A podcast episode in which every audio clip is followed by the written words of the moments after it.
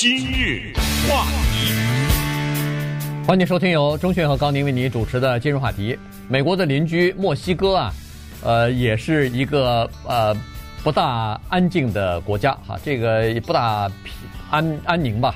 呃，在这个地方呢，毒品的这个泛滥是非常的严重的，尤其是在那儿，呃，毒枭集团是非常猖獗的哈。呃，他们有强大的武力，他们恨不得有这个自己的军队，他们有自制的坦克车。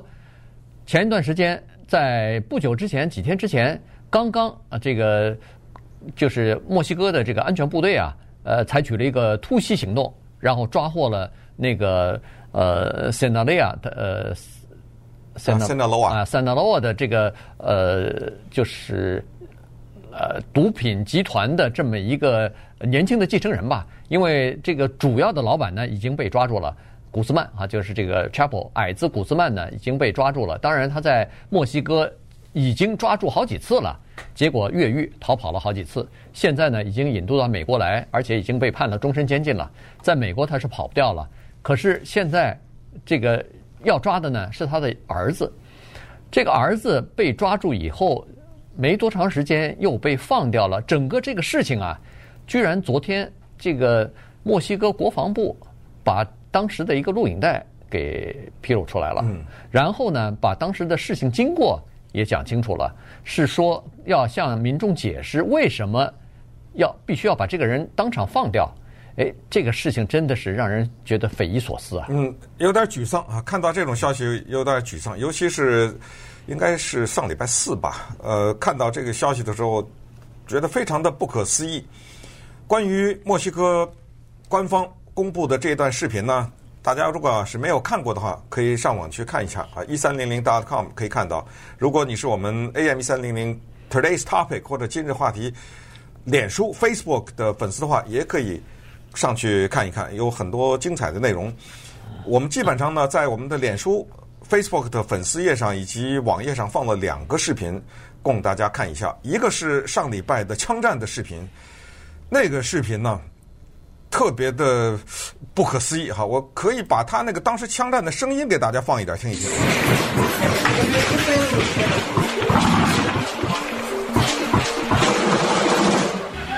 这是一个人在开着车，一边开车一边拍下来的。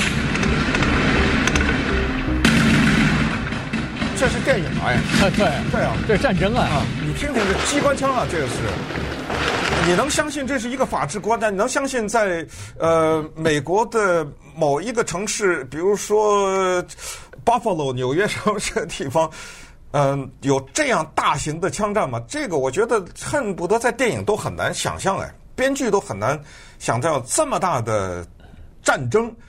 注意，那不是警察和匪帮啊，那是墨西哥的军队啊。嗯，墨西哥的军队进入到这个库利亚坎这个地方，这个是一个城市，墨西哥北部的一个城市。进入到这个地方去抓毒枭的儿子，因为有情报告诉了他们说，这个人现在在哪一个房间里面待着呢？他们去抓他。去抓的过程当中呢，他们反而被包围了。嗯，被包围了以后，我们看到的是匪徒的绝地反击。我们看到的是一支有组织、有训练、有坦克、有机关枪的军队。我的天哪，这是什么地方啊？结果是什么？我刚才说有组织、有训练，这不是空的。他知道该封住哪一个桥梁，该堵住哪一条道路。该用烧汽车的方式，该用劫持人质的方式，该用趁着军队不防把军队给俘虏的方式，用扣押人质的方式，提一个简单的要求：你给我把人放了。嗯，我知道毒枭的儿子在你手里头呢，你把他放了。我有诚信，我不是坏人，我有答应我的条件，你放了我放，你放人质我放人质。你放人质，我 不再杀人，结果怎么样？放啊！你看到那个毒枭，大家到我们脸书到网站上看看那个毒枭的儿子被抓的那个样子，那叫坦然，嗯，对，那叫从容，根本没有在这哆哆嗦嗦的跟警察、跟军方说，我打通电话，怎么可能允许他打这通电话？坦然的拿起手机拨了手机，拨完了这通电话以后，就注定了警方和军方的最终的失败，而且军方也死了人了。当然，匪徒那边死了五六个，死的比较多一点，但是总共有十好几个人死的，对不对？还有平普通的民众都受伤了，这叫什么事儿啊？你知道，到了最后，你不得不得出这么一个结论。我说的是，真的是不得不，就是你得赞叹敌方，你得赞叹他，就是说他居然能够在这个过程当中打赢这么一场仗，而且让你乖乖的放了。然后墨西哥的总统还要对全国宣布说这是必须的，因为不想有更多的死，这都是伤口了吧？最后我再给你撒一把盐，我的毒枭的儿子律师。在接到了活人以后，开电视记者会啊，向全世界站在那儿宣布：我就是坏人，怎么着了？我的人我拿回来了，我我是代表他，我在这开记者会，你来抓我呀！感谢墨西哥总统，说这个是一个基督徒啊，这是伟大的总统。你告诉我这叫什么事儿？对，这个你看了以后呢，就觉得哎呀，在这个墨西哥这个地方。政府就是呃官打不赢匪啊，这个在以前中国古代的时候经常出现这样的情况，但是现在在墨西哥这么一个社会当中，居然也出现这样的情况，就是说毒枭贩子已经猖狂到了这样的一个程度了哈。呃，当然刚才说的这个呃库利亚坎这个地方呢，它是它是这个呃 Sinaloa 这个毒枭的大本营，它在这儿经营了多年了哈，所以呢这个地方它每一个街道。都非常的熟悉，这就是为什么当初现在就是很多的质疑了。首先是说谁批准的这个计划，为什么会泄露这个计划，然后为什么这个计划会失败啊？原因就是你去逮捕一个毒枭的，现在的等于是少当家了。你你逮捕这个人当然是好事儿，可是问题弄成现在这个样子，简直是丢脸丢到家了哈！这个。呃，刚才说过了，把这个人堵堵在家里头了。这是一个二十八岁的年轻的呃男子哈，呃，他的爹呃两年之前被抓住以后解就是送到了引渡到美国，后来他们整个的这个 Sinaloa 这个呃毒枭的集团里头还出现过呃帮派就是呃派别之间之争哈，就是他儿子和其其中的另外的一个人 Lopez 之间有权力之争，最后这个儿子。呃，少东家两个儿子吧，但两个儿子就等于是呃获胜了哈，所以是战胜的一方。于是他们就等于是领导，现在领导这个毒枭集团，那么势力一点没有减少，走私照样在照样在进行啊。前段时间我看那个前两天看《纽约时报》一篇文章是说，那个呃 Guzman 尽管被美国抓到监狱里头去，但是这个影响力，他这个毒枭的集团的影响力和呃这个赚钱的。这个运转的速度一点没有减慢，还扩大了呢。哎，对，还逐渐的在扩大啊，在吞并其他的这个呃毒枭的地盘。那么刚才所说的这个火拼就是这样子的。稍待一会儿呢，在广告之后，我们再跟大家详详细的把这个顺序理一理，然后再看一看墨西哥现在这个总统啊，对毒枭的这个态度和立场到底是什么样子的。今日话题。欢迎继续收听由中讯和高宁为您主持的今日话题。呃，这个 Sinaloa 啊，墨西哥最大的毒枭集团的少东家被警方给真的堵在他的家里头了啊！但是呢，呃，这个等于是这次行动呢，最终是失败的。原因就是，呃，安全部队进入以后是把他逮捕了，当然是非常客气的把他逮捕了。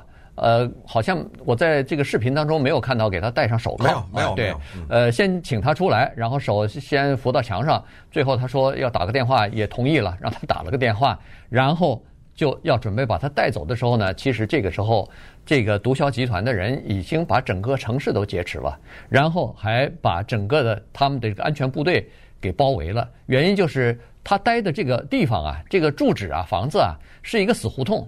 这个街区呢，两边都是河，死胡同只有一条出口。